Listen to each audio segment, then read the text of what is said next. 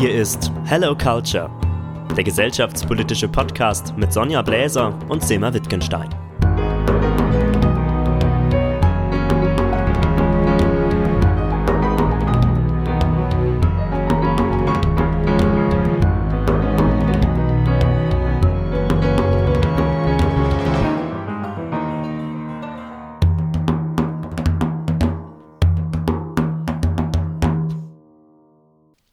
Liebe Sonja, hi. Es ist immerhin die vierte Folge, zu der wir uns heute treffen. Ich freue mich sehr, dass es wieder weitergeht mit uns beiden. Hallo, liebe Selma. Ja, ich freue mich auch darüber, dass wir dann schon unsere vierte ja, Folge haben. Genau, und ich habe ähm, überlegt, ob wir heute mal etwas ähm, mit etwas anfangen, was mich die letzte Zeit sehr berührt hat. Das ist im Dezember passiert. Und zwar muss ich jetzt ein bisschen schielen, weil ich habe da so einen Artikel nämlich aufgerufen, äh, der das dann wiedergibt. Es war ja die Handball-WM der Frauen und zum ersten Mal hat eine iranische Frauenmannschaft teilgenommen.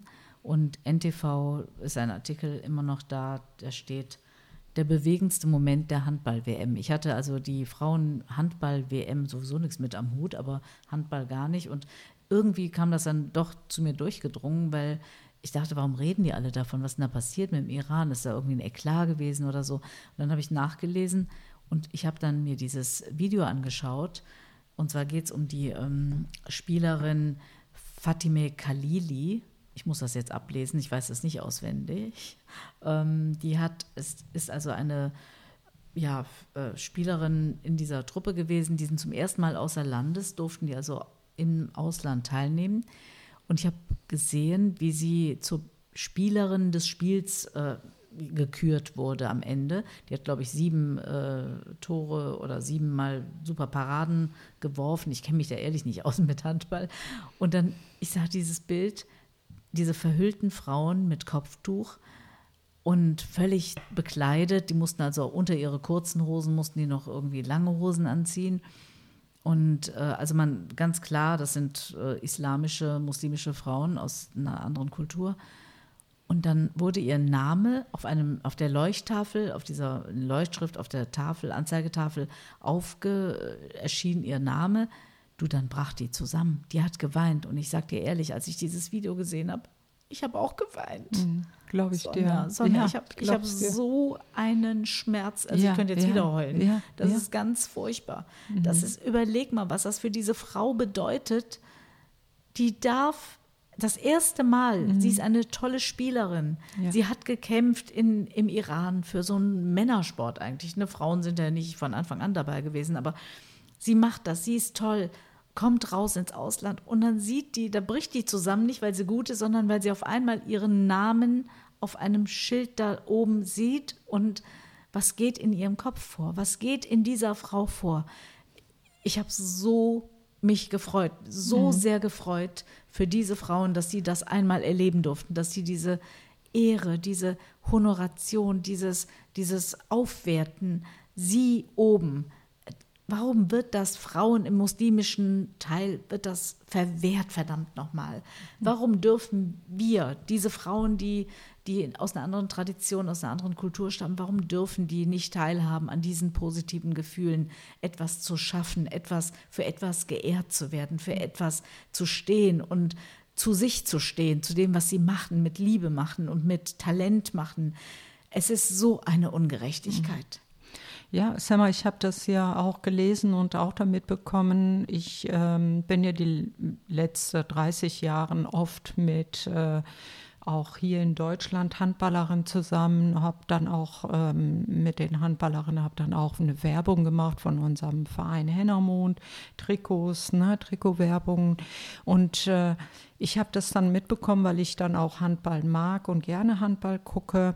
Und mir ging es genauso äh, wie dir. Mir ging es ja auch darum, dass man ähm, so eine Frau als Vorbild gesehen hat, dass ein Sprachrohr für andere Frauen, ein Vor Vorbild und habe so gespürt innerlich und das ist, ich kann dich gut verstehen, weil es dann hier wirklich, weil wir wissen, worum es geht. Es geht hier nicht um diesen Macht, es geht nicht darum, wie viele Tore man geworfen hat. Es geht darum, die Freiheit endlich die Freiheit zu haben, als Frau da rauszukommen.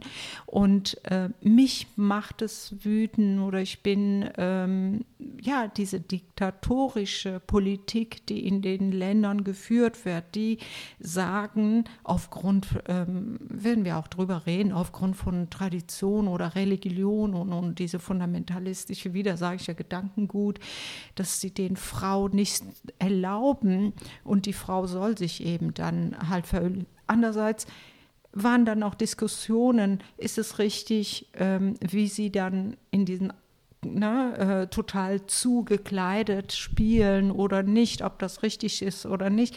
In dem Moment war es für mich wichtig, gar nicht darüber zu reden, sondern zu sehen, was für ein tiefer Schmerz bei den Frauen sind, wie sie leiden. Wie es ausbricht, weißt du, als sie genau. dieses Bild, dieses Bild, genau. das kann man immer noch, also genau. wenn irgendeiner, der uns zuhört, das sich nochmal vergegenwärtigen mhm. will.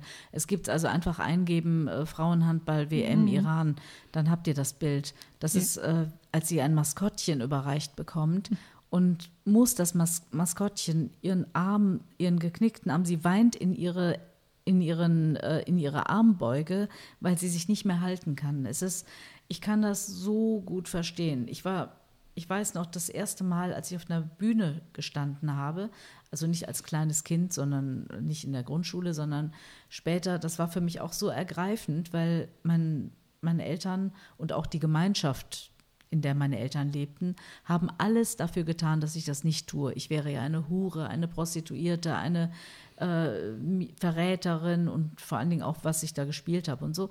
Aber dieses Gefühl, ich habe es geschafft, ich habe das gemacht, ich bin da angekommen, das war mich gegen die alle durchzusetzen. Ich, klar, ich war nie unterm Kopftuch oder so. Das ist noch viel, viel mal schlimmer. Diese Frauen sind dort ähm, eingesperrt. Die dürfen nicht ähm, raus. Es hat sich jetzt eine von denen, habe ich gelesen, von, aus dieser Mannschaft hat sich abgesetzt nach Spanien. Die hatte ja. Asyl beantragt. Und ähm, die mussten wohl Kaution hinterlegen, sonst hat diese Spielerin hat gesagt, dass sonst viele, viele im äh, europäischen Ausland geblieben wären. Aber die mussten sehr viel Geld hinterlegen. Und ich glaube, die hatten auch Zwänge und Angst, dass ihren Familien nachher was passiert, wenn sie sich alle absetzen. Was es ist mhm. unendlich traurig, ja, dass ja. Frauen nicht das Recht haben, glücklich und frei zu sein. Ähm, wenn äh, viele Leute uns so zuhören, und das merke ich ja auch oft auf Podiumsdiskussionen, dann denkt man, wir würden unsere eigene Lebensgeschichte reinbringen oder wir haben vielleicht unsere Lebensgeschichte nicht verarbeitet. Und aber man muss sich richtig mal Gedanken drüber machen, unter welche Voraussetzungen diese Frauen dafür kämpfen, überhaupt Sport zu treiben. Und dann noch bei Olympiade ist ja wieder was Besonderes. Die Frauen und deshalb wollen wir ja auch und möchten ja auch darüber reden. Und es ist auch ganz wichtig, dass äh, du gerade dann auch das Thema nochmal ansprichst. Äh, sag mal, wie, wie viel Gewalt die erleben um überhaupt bis dahin zu kommen. Und wie du auch sagst, als du mit deinem Theater angefangen hast, dass man dich beleidigt hat, dass man dich dann auch als Schlampe äh, genannt hat, das passiert den tagtäglich, dass die immer als eine, die nicht nur eine Verräterin ist, die ähm, ihr Glaube auch verrät, die Tradition, die Kultur, die Familie verrät. Es ist ja, du, du begehst einen Verrat. Das ist ja schon, was diese Frauen kaputt macht. Und dann heimlich auch. Viele üben ja auch heimlich. Viele müssen gucken, dass sie heimlich einen Sport machen können. Und diesen ganzen Druck, das ist ja wichtig, dass wir da mal hinschauen und nicht einfach, ja, sie hat ja geweint, weil das für sie was Besonderes war. Nein, ich möchte gerne, dass wir genau aufzeigen, von klein an bis äh, ein Traum verwirklicht wird, wie viel Gewalt und Unterdrückung die Frauen mitmachen. Genau, die hat ja nicht einfach aus Glück geweint, wie genau, jeder andere Sportler, genau. der sich freut, die Arme hochreißt und sagt, ja, wir haben gewonnen. In Gen diesem Fall war es ja so, dass diese iranische Mannschaft, ich sage es nochmal, noch nicht mal irgendwie ein Spiel gewonnen hat, noch nicht mal das zweite Spiel gewonnen mhm. hat. Die sind ganz frühzeitig ausgeschieden, glaube ich. Ähm, aber alleine dieser Moment, dieser Moment war nicht ein, eine, eine glückliche Geschichte, sondern es war eine Unfassbarkeit. Also ich glaube, das zu spüren, richtig regelrecht zu spüren, dass dieses Ich bin hier, ich bin hier, ich stehe hier, da steht mein Name, da, ich bin es, die meinen mich und ich durfte das nicht sein. Das ist so brutal und ich Du hast eben noch was gesagt, dass sie mit Tradition, Kultur, dass sie auf alles Rücksicht nehmen müssen, auf Familie. Und ich frage mich immer, deine ähm, Podiumsgäste da, die haben ja wohl auch irgendwie mal gesagt, wir würden uns vielleicht mit unserer eigenen Geschichte auseinandersetzen. Natürlich, das tut jeder Mensch mit seiner eigenen Geschichte. Wir schleppen uns immer mit uns herum. Und zwar jeder, nicht nur wir, weil wir aus einem äh, Multikulti-Haushalt stammen, sondern jeder, jeder Deutsche, jeder Bio-Deutsche, jeder äh, anders, äh, ja, andere Nationalität, jeder Mensch schleppt sein seine Geschichte mit sich rum und irgendwo kristallisiert sich das immer raus. Und wir versuchen das ja zum Glück in etwas zu mündeln, äh, münden, wie sagt Bündeln. man das? Bündeln. oh, deutsche Sprache, schwere Sprache. Genau. Nein, und dass, äh, dass wir das zumindest aus eigener Erfahrung zu etwas Gutem bringen. Dass wir mit der Erfahrung anderen helfen können, die darüber nicht reden können, die über uns vielleicht eine Motivation kriegen, darüber zu reden oder zumindest nachzudenken. Und ähm, die Gedanken dieser Frauen, die immer eine, einen Balanceakt treiben müssen, so wie wir es ja auch taten. Einerseits willst du die Freiheit, du willst dich frei bewegen. Frei, das definiert sich natürlich jeder für sich selbst, was frei ist. Aber es gibt eine gewisse Freiheit, ähm, in der ich nicht unter Zwang stehe. Das ist für alle Menschen gültig, glaube ich. Und ich muss aber trotzdem gucken, dass der Ruf meiner Familie erhalten bleibt. Meine Familie darf nicht ähm, äh, diskreditiert werden. Ich möchte trotzdem etwas machen, was vielleicht in meinem Kulturkreis nicht gern gesehen wird. Dann muss ich auch noch Angst haben, kontrolliert zu werden. Muss ich, darf ich das so machen, dass die das nicht mitbekommen dürfen? Kann ich es offen ausleben? Es sind so viele Sachen, die diese Menschen, Männer und Frauen, also junge Männer betrifft es ja auch, ja, wenn die irgendwas machen, was nicht in den äh, Kulturkreis passt. Ist ja nicht nur die Unterdrückung der Frau. Und das ist schon ein, ähm, ja, eine ziemliche Herausforderung, weil, wie soll man sagen, das ist, du beschäftigst dich ja ständig damit. Du bist, du mhm. kannst im Kopf gar nicht frei sein. Selbst wenn du deine Freiheit irgendwann äh, nimmst und sagst, ich mache das jetzt, so wie ich es gemacht habe, wie du es irgendwann auch gemacht hast, obwohl bei dir war es ja auch nicht ganz so. Ich bin wirklich weg und habe gesagt, so, zwar legal weg, aber ich habe mich ab dann frei verhalten. Und trotzdem war immer der Gedanke da, was mache ich da? Wie würden meine Eltern das sehen? Würde ich Ärger kriegen? Würde ich das machen? Das sitzt ja so tief in einem drin. Ne? Und das ist ja diese tiefe Erziehung, wo äh, wir dann auch darüber gesprochen, diese ne, Angstpädagogik, die ja nicht nur von der Familie ähm, äh, ausgeübt wird, sondern auch von der Gesellschaft, von eigenen Community. Und hier, äh, worum es mir dann geht, auch die, äh, dieser politische Aspekt. Wie viele Frauen wird denn auf äh, der Ebene von Politik auch nicht zugelassen oder von den Religionsvertretern äh, nicht zugelassen?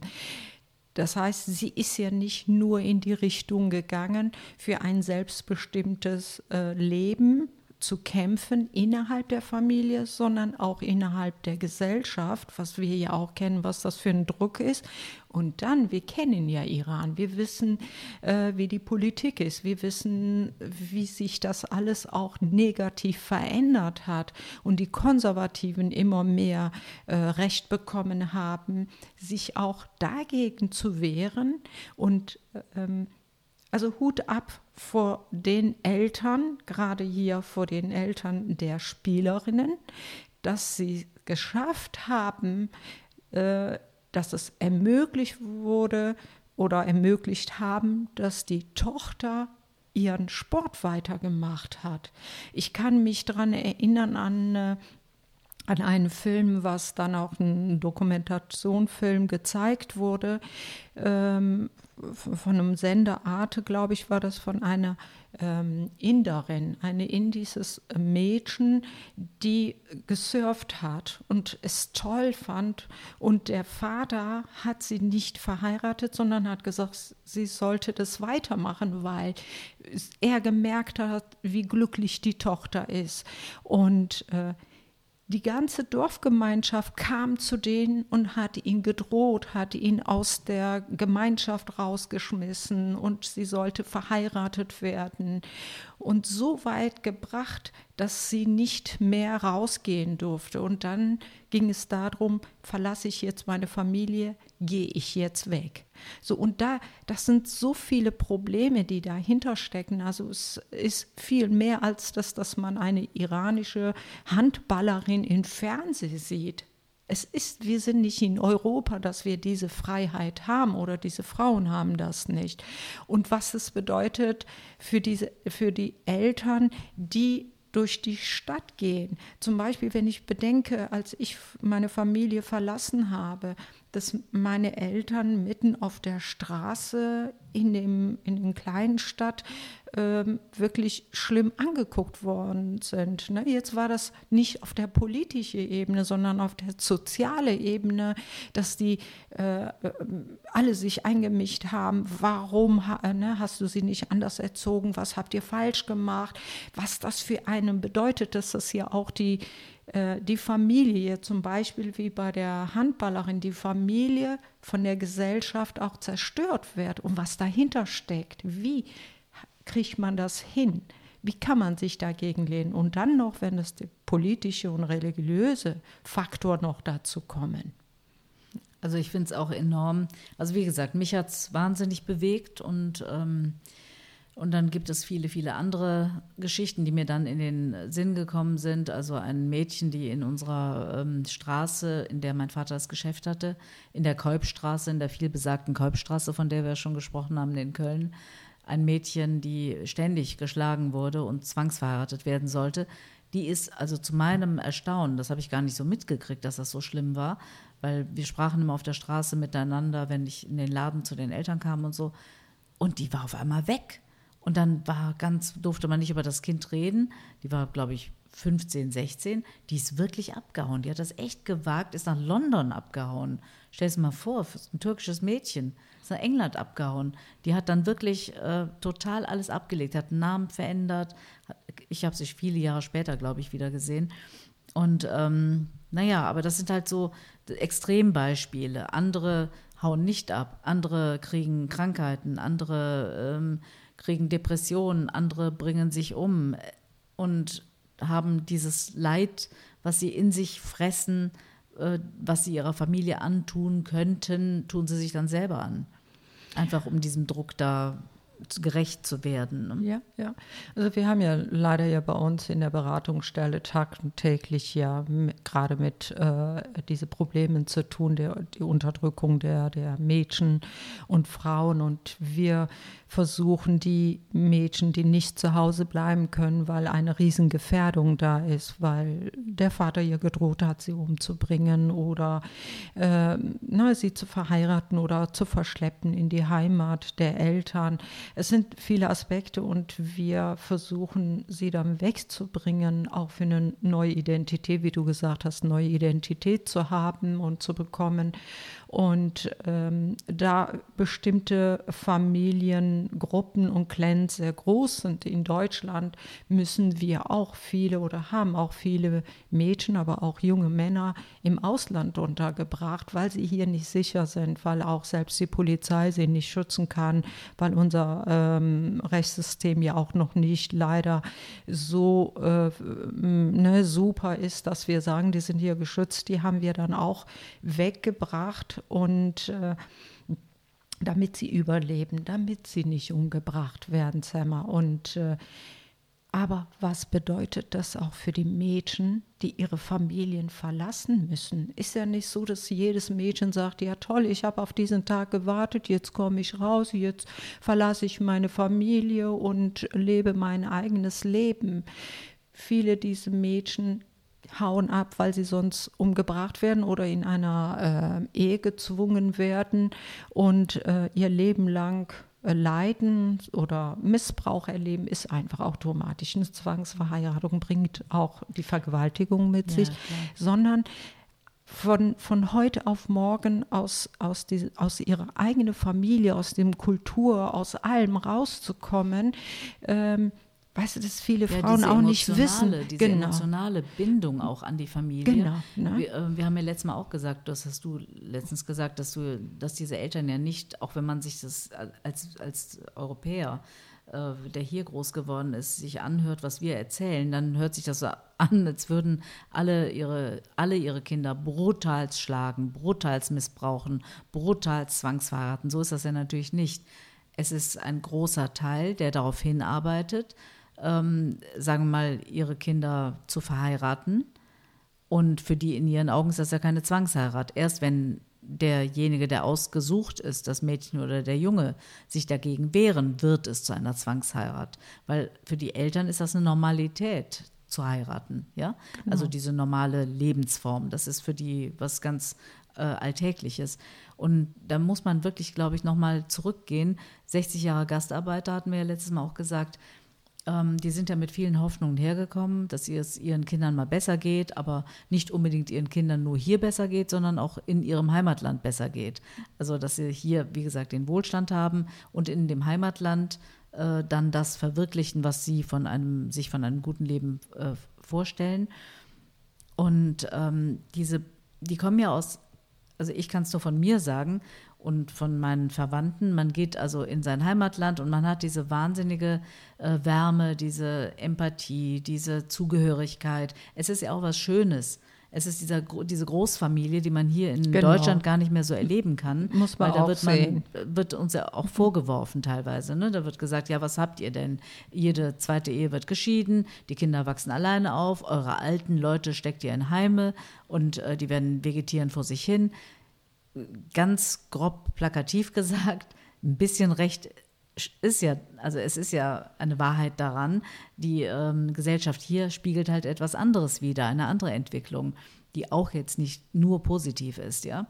Aber ähm, die kommen also aus einem in Anführungsstrichen warmen, schönen, südländischen, viele tolle Früchte, man kann rumlaufen. Meistens waren ja ländliche Leute, die hergekommen sind. Es war Freiheit, Freiheit in dem Sinne, dass sie sich bewegen konnten. Keiner hat äh, Angst gehabt, dass äh, er irgendwie, wenn er abends irgendwo hingeht, dass er dann überfallen wird oder irgendwas passiert. Es, es ist einfach ein anderes ähm, Miteinander gewesen. Und diese sichere, dieser sichere Hafen der Familie, den man ja auch geliebt hat. Man geht ja von, äh, wenn die Mutter nicht da war, gearbeitet hat, hatte man die Tanten, hatte man die äh, Großmutter, hatte man die Cousinen. Es war viel los und viel Zuwendung. Die, die sind ja nicht alleine erzogen mhm. worden. Die ganze Familie hat ja uns erzogen eigentlich. Ne? Und ähm, dann kommen die hierhin und haben dann nur noch diesen, diese Kernfamilie, an der sie ja hängen und merken aber, sie wollen für ihr Leben was anderes und wollen da raus und wollen es anders machen. Und äh, die Familie ist nicht dafür. Sie kriegen es nicht überein. Sie kriegen nicht das Ja der Familie zu dem Leben, was sie sich vorstellen. Also müssen sie auf eins verzichten. Entweder auf die Freiheit oder auf die Liebe der Familie. Und das ist, eine brutale, ist ein brutaler Deal. Und das ist, das ist ja auch was, äh, was den Mädchen gesagt wird. Was ist für dich wichtig? Ist deine Familie wichtiger als deine Freiheit?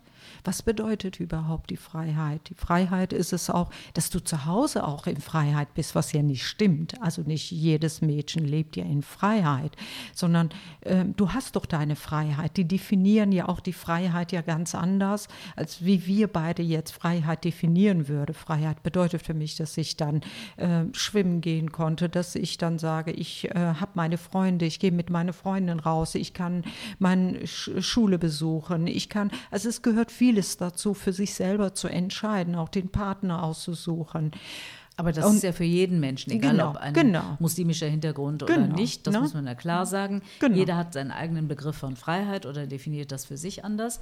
Und äh, aber gerade in diesem Kreis eben, aus dem diese Menschen kommen, ist äh, der Freiheitsbegriff immer verbunden mit, wenn eine Frau frei ist, ist Freisein etwas sehr Negatives. Genau, die Freiheit wird oft mit der Sexualität ja, wieder ne, genau. ne, in Verbindung gesetzt. Dann kann gesetzt, sie ja alles ne? machen. Oh Gott, dann kann sie genau, nämlich auch genau. das machen. Genau. Und da geht's, dann läuft es drauf hin. Die erkennen nicht, dass Freiheit etwas ist, was, was wirkliche Selbstbestimmung ist. Das ist das, was wir ihnen ja nur über die Bildung nahebringen können, was wir auch letztes Mal gesagt haben. Nur über eine ähm, ordentliche Bildung, Allgemeinbildung, Schulbildung, mhm. äh, über äh, Diskussion über Religionen, ob dies und das richtig ist. Und da geht es nicht darum, die eine schlecht zu reden und die andere gut zu reden, sondern es kann ja auch keine Religion sein. Man muss über alles reden dürfen, Kritik einstecken können und sich beteiligen an dieser Diskussion. Dann kann man ja auch Kritik austeilen und sagen, nein, das gefällt mir aber nicht. Und man muss sagen können, was man, ähm, was man denkt. Aber da steht auch wieder dann natürlich dieser Respekt und Ehrbegriff äh, in der Familie im Weg. Ja, und das hat ja alles mit der Kontrolle der Sexualität zu tun, Semmer. Sie wollen dass die Mädchen kontrolliert sind. Ne, bei dem Mann ist es was anderes. Der Mann kann sich ja vor der Ehe oder überhaupt Freundin haben, auch sexuelle Erfahrungen gemacht haben. Es gibt sogar Familien äh, oder Väter, die mit ihren 15, 16, 17-jährigen Sohn dann sagen, hier, du gehst in, jetzt in einem Puff zu einer Prostituierte, damit du dann deine Erfahrungen machst. Das gibt es dann auch leider. Ähm, und äh, Freiheit bedeutet für sie ja ganz was anderes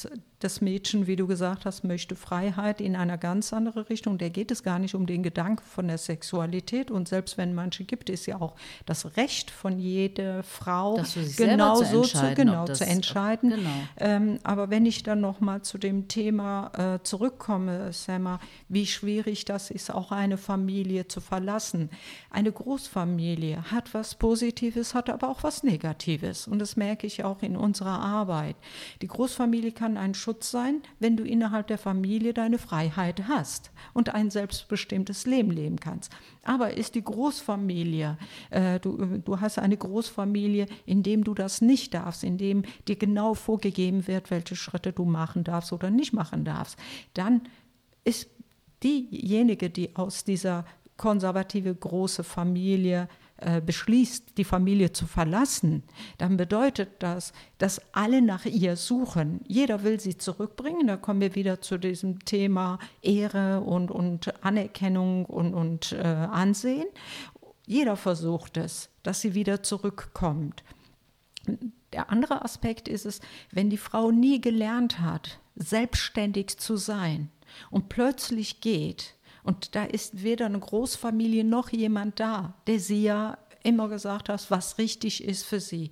Weißt du, wie schwer das für diese Frauen sind? Du weißt es, du hast es selber auf die Bühne auch gebracht, wie schwer das ist. Und manche Frauen, Mädchen gehen daran kaputt die zerbrechen daran, weil sie dann oft denken, war das richtig, dass ich das gemacht habe? Ne? Oder ähm, hätte ich doch mal meine Stimme heben sollen und sagen sollen, äh, ich will, dass innerhalb der Familie was geändert wird, dann wäre ich lieber nicht abgehauen. Und wir haben auch Mädchen gehabt, die gesagt haben, ich kann so nicht mehr leben. Entweder gehe ich wieder zurück oder ich bringe mich um.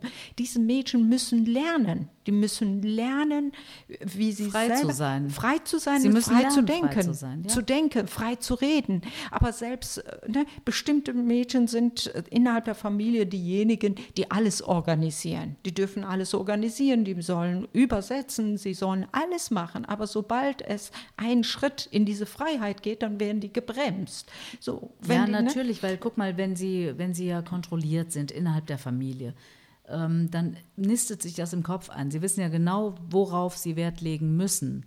Und wenn sie ohne die Familie sind, bleibt ja trotzdem dieser Zwang im Kopf erhalten. Ist ja nicht so, dass auf einmal der Gedanke frei ist und sie sagen, jetzt kann ich das tun. Es kommt sofort das schlechte Gewissen, was man ja eingebläut bekommen, bekommen hat. Ja, darfst du das überhaupt? Ist das jetzt anständig? Ist das nicht anständig? Oh Gott, was habe ich da gemacht? Das ist, oh, also das sind all diese Zweifel, die einen dann äh, nähren und eigentlich das schlechte Gefühl und die Depression nähren, weil sie an sich zweifeln. Das sind ja keine selbstbewussten Frauen. Das ist ja das Schlimme. Das ist es ja. Und die dahin zu bringen, dass sie selbstbewusst werden, auch zu sagen, es ist dein Recht gewesen, diesen Weg zu gehen. Auch wenn du, äh, viele sagen ja, äh, ja, aber was, äh, was müssen meine Eltern jetzt durchmachen? Wieder dieses schlechte Gewissen, wo es um Eltern geht, wo ich dann sage, ja, du hast das Gefühl, dieses schlechte Gewissen, weil du so erzogen worden bist. Aber deine Eltern haben nicht das Recht, du hast sie geliebt, du hast sie respektiert, nicht das Recht, dich einzuschrecken, dir deine Freiheit zu nehmen, dein, deine Willen zu, zu kaputt zu machen, zu zerbrechen. Darum geht es. Deine, deine Würde kaputt zu machen. Das ist dein Recht. Den denen erstmal das beizubringen äh, oder nahezubringen, wie wichtig das ist, dass die kein schlechtes Gewissen haben. Und manche gehen leider wieder zurück, weil sie dieses schlechtes Gewissen haben. Dann ist es manchmal auch sehr schwierig, je nach Familien geht es denen natürlich noch schlimmer und noch schlechter und andere schaffen es. Aber es ist ein weiter Weg, wirklich zu sagen, ähm, ich habe so äh, mich entschieden, weil ich selber nichts dafür kann, sondern weil anderen, meine Familie oder sonst jemand mich dahin treibt. Sie treiben ja dahin. Man könnte ja auch sagen, okay, wir leben jetzt ähm, in einer Gesellschaft, äh, in, in, in ähm, 21. Jahrhundert und das dürfen wir nicht mehr zulassen. Und das ist ganz, ganz wichtig, Selma, dass wir auch diese, diese Seite der Medaille sehen und äh, wie tief das verwurzelt ist in, in dem Herzen von den Mädchen und Frauen. Und das andere ist, wir haben viele äh, im Ausland gebracht, äh, die noch nie in ihrem Leben im Ausland waren. Wie überlebe ich da? Was kann ich noch machen? Und auch manche Mädchen haben leider, leider den Gedanken gehabt von Selbstmord, weil sie gesagt haben, ich bin schuld daran, dass meine Eltern negativ gesehen werden, dass meine Eltern die, äh, die Gesellschaft sich von denen zurückgezogen hat. Oder zum Beispiel, ich bin von zu Hause abgehauen und jetzt hält keiner mehr um die Hand meiner Schwester.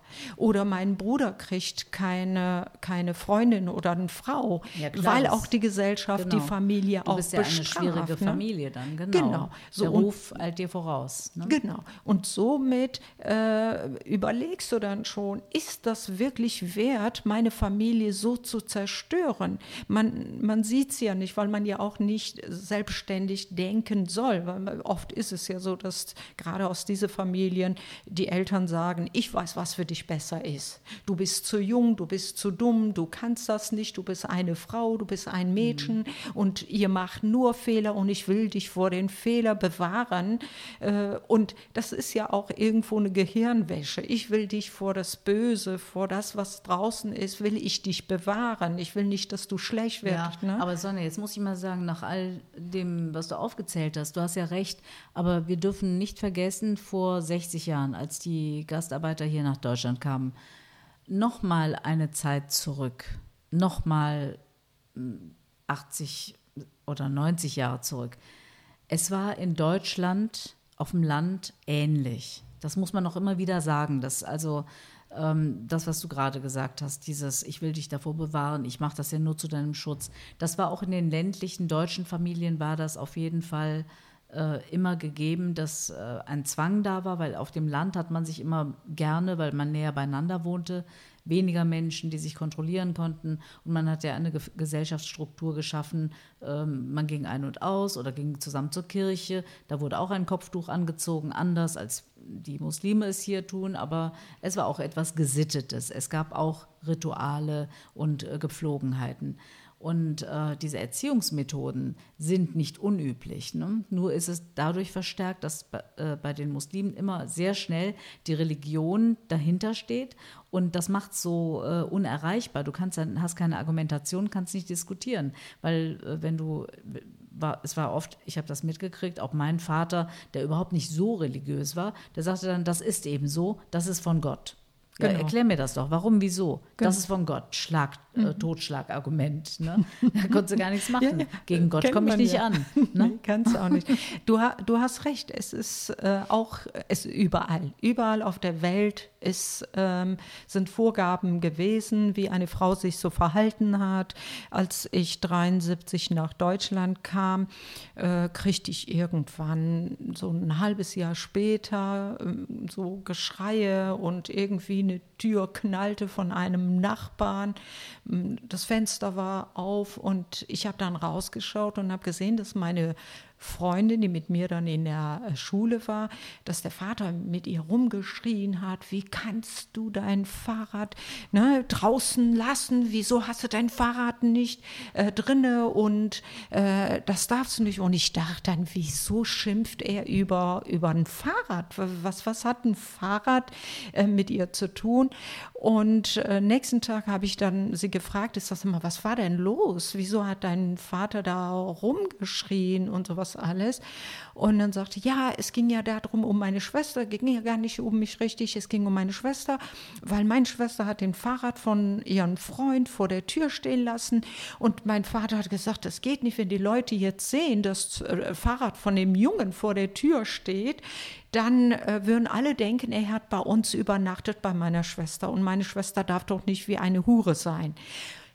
Die, das habe ich auch hier in Deutschland mitbekommen, selbstverständlich. Auch heute noch. Heute noch, wenn ich irgendwo in Deutschland in einem kleinen Ort bin, ob das jetzt in Bayern ist oder woanders, sind immer noch äh, Familien, die sagen, wir müssen uns so verhalten, damit die Gesellschaft uns nicht böse oder schlimm anguckt. Schau dir mal an, wie, wie viele Frauen und ähm, Männer, die auch homosexuell sind, die immer ihr Ort verlassen müssen, wo sie geboren wurden. Sie müssen verlassen, weil die Gesellschaft sie so nicht akzeptiert, weil sie dann eine Krankheit darstellen oder weil sich das nicht gehört. Es ist heute immer noch nicht immer. Aber was für mich wichtig, immer wieder wichtig ist zu erwähnen, eine deutsche Frau, deutsches Mädchen kann sagen, wie sie sich fühlt, was sie denkt, dass sie Freiheit haben möchten, dass das Grundgesetz ist, dass es ihr Recht ist.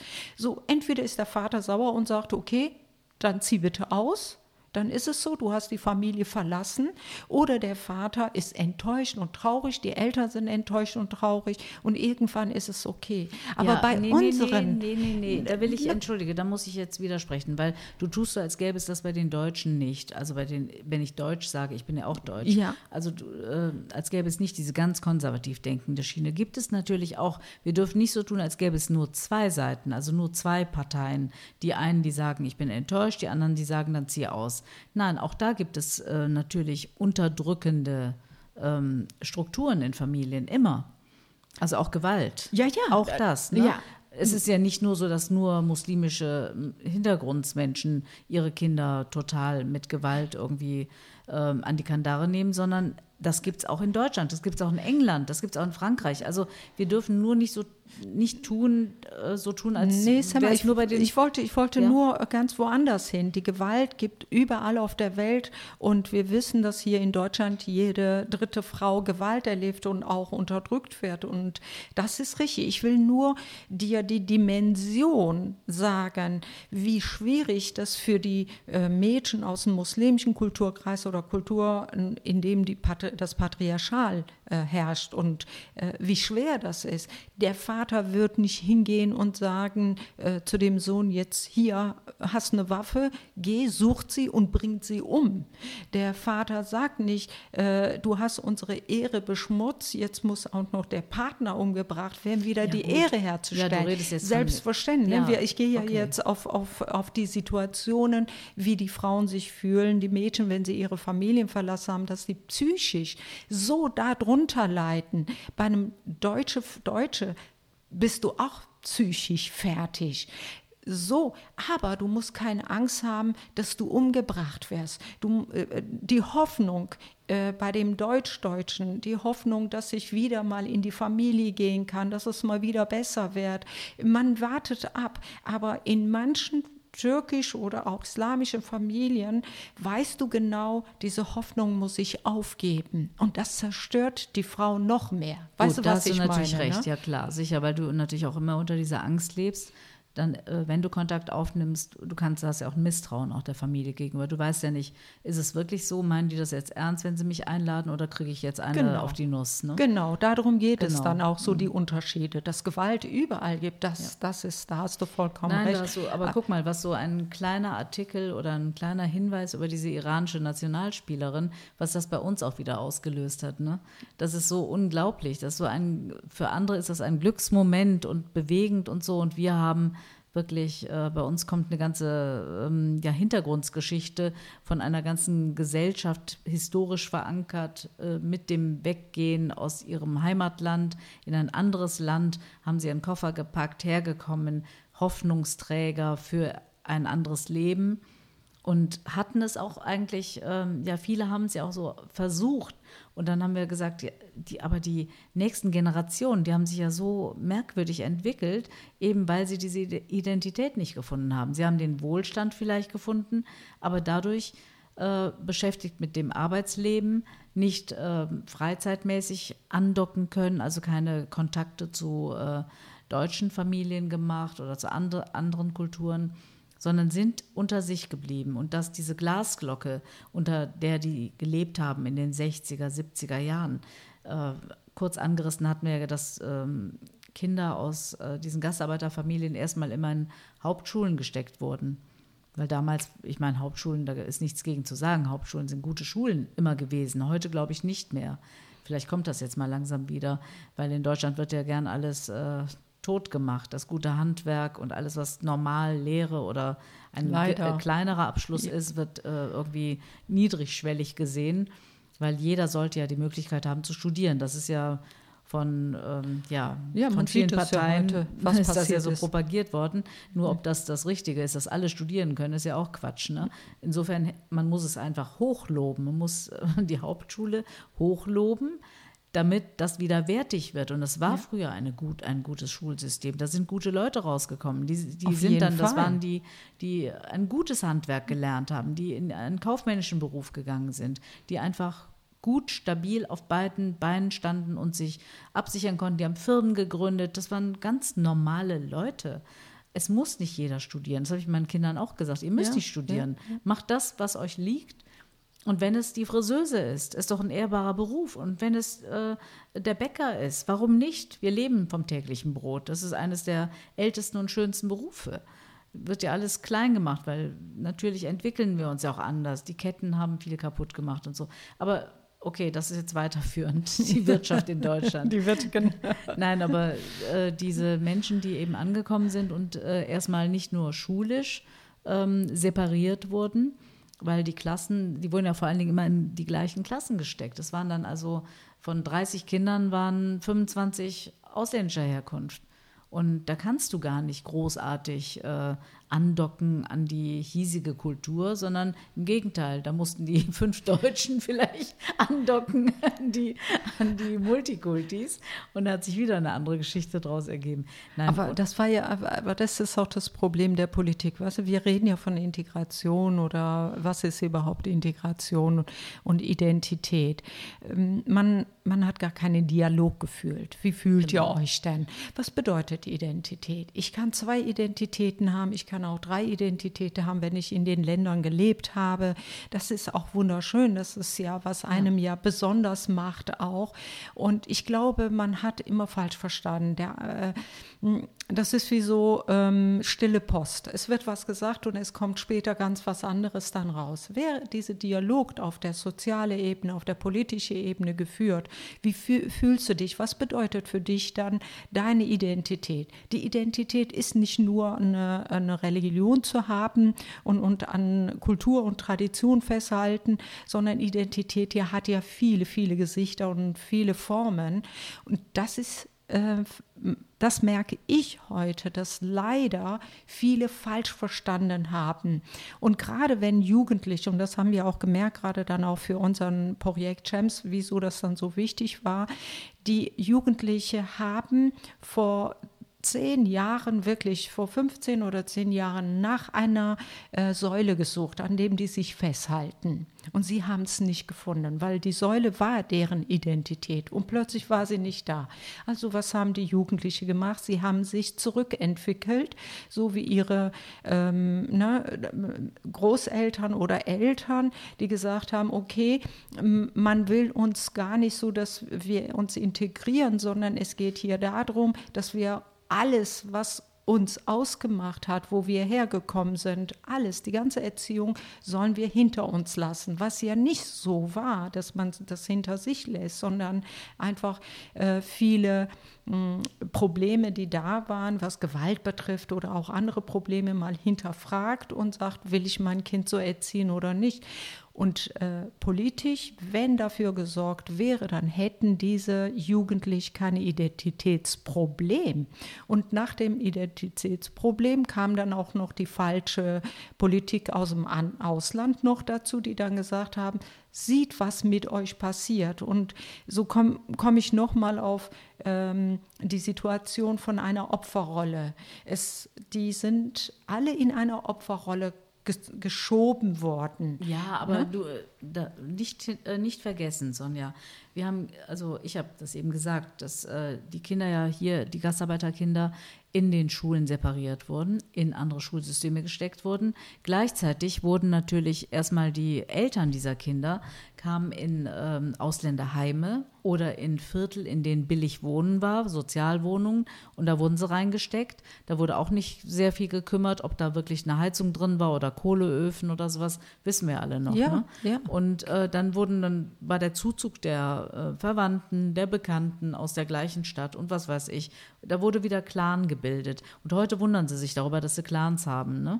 Also es ist wirklich handgemacht gewesen. Aber weil du bei der ersten Folge oder bei der, ich weiß nicht, bei der letzten Folge hast du gesagt, ähm, Gastarbeiter, das Wort ist so komisch.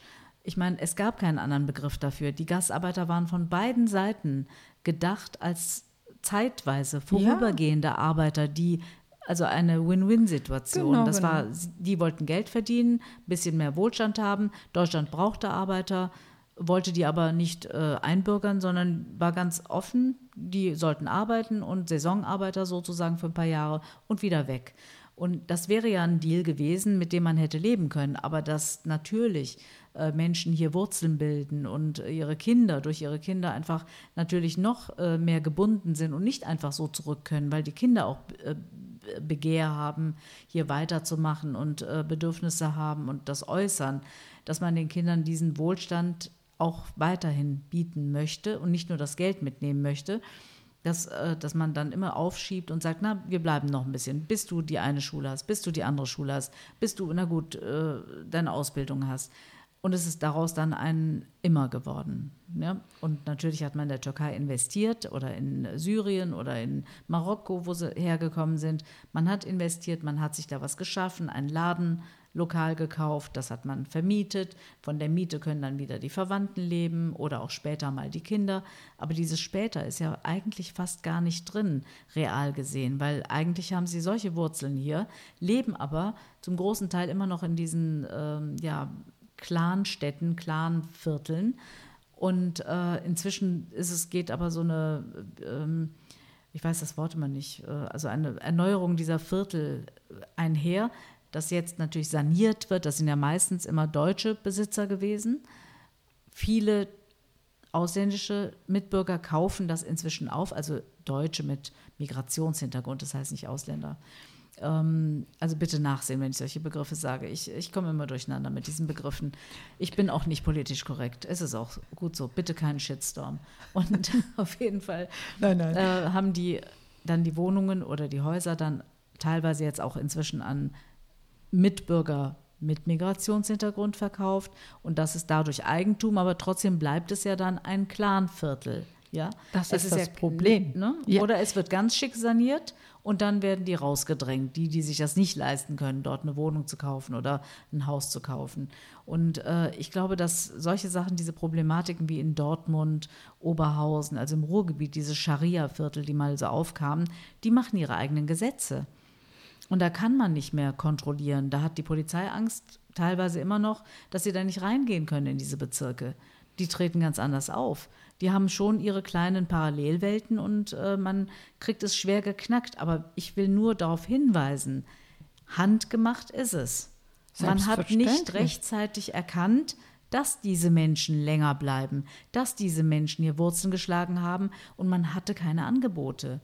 Wie du es gesagt hast, der Dialog fehlte. Man hat nicht irgendeinen äh, Ansprechpartner gehabt, wie jetzt zum Beispiel auf religiöser Seite, die DITIB das macht und überall sich reingewanzt hat und überall sitzt, ja, und immer der Ansprechpartner ist oder die anderen Islamverbände. Aber wir reden ja nicht von Religion. Wie haben denn diese Menschen, die hier angekommen sind, äh, die, die, denen Religion nicht egal ist, aber denen das nicht so wichtig ist und die nicht konservativ, so konservativ denken. Wo ist denn Ihr Ansprechpartner? Da haben Sie einen Türken in der Grünen Partei, Cem Özdemir. Aber der war ja auch nicht derjenige, der jetzt für seine äh, Mitbürger groß gekämpft hat, der hat ja andere Ambitionen gehabt. Der macht seinen Job ja auch gut. Also Cem war immer ein klasse Typ, ja.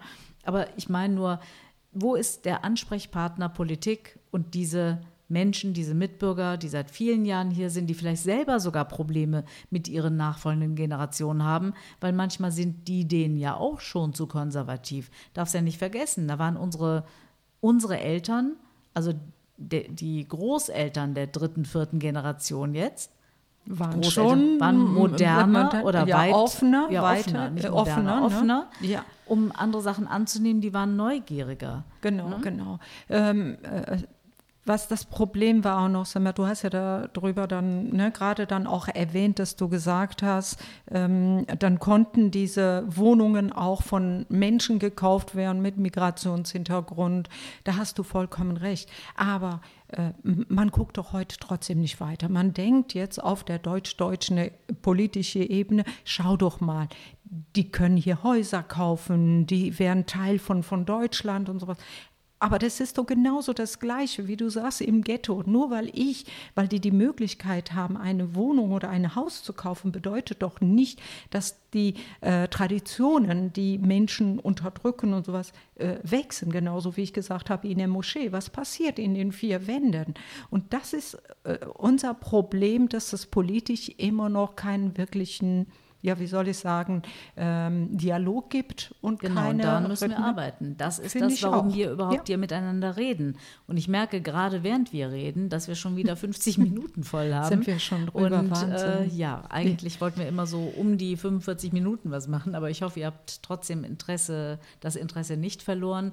Also wir können immer schwer aufhören, wenn wir uns dann reingeredet haben, aufhören zu reden. Es macht auch Spaß. Es entwickelt sich daraus auch andere Themen für die nächsten Folgen. Und ich glaube, es ist jetzt genug Stoff, über die wir beide über nachdenken müssen. Vielleicht reden wir nachher noch heimlich weiter ohne Auf euch. jeden Fall, ja und, klar. Äh, immer. dass wir euch an die Hand geben und vielleicht euch auch motivieren, weiter im Freundeskreis und Familienkreis darüber zu sprechen und sich selber auch alleine im Kämmerchen Gedanken zu machen. Sonja, es war wunderbar mit dir. Es macht großen Spaß immer noch und ich hoffe, wir behalten das bei. Danke, Semma. Aber klar, auf jeden Fall müssen wir. Das ist ja unsere Botschaft. Wir wollen das weitermachen. Ich ähm, danke auch jeden oder jede, die uns zugehört hat und sage einfach. Ja, und hoffentlich auch zuhören, weil ja. wir sind ja immer online abrufbar. Genau. Das ist ja keine Live-Sendung. Stimmt, Gut, stimmt. Also ich bin immer, äh, genau. ich denke immer, ich bin beim Radio, ist genau. es aber nicht. wir ich gewöhnen uns dran mit unserem Podcast. Ja, Liebe Sonja. wünsche allen, allen wir Gute sehen, Emma, ja, genau. Bald. Wir sehen uns bald und werden dann die nächste Folge für euch aufnehmen. Wir freuen uns. Bis dahin. Bis dahin. Das war Hello Culture, der gesellschaftspolitische Podcast mit Sonja Bläser und Sema Wittgenstein.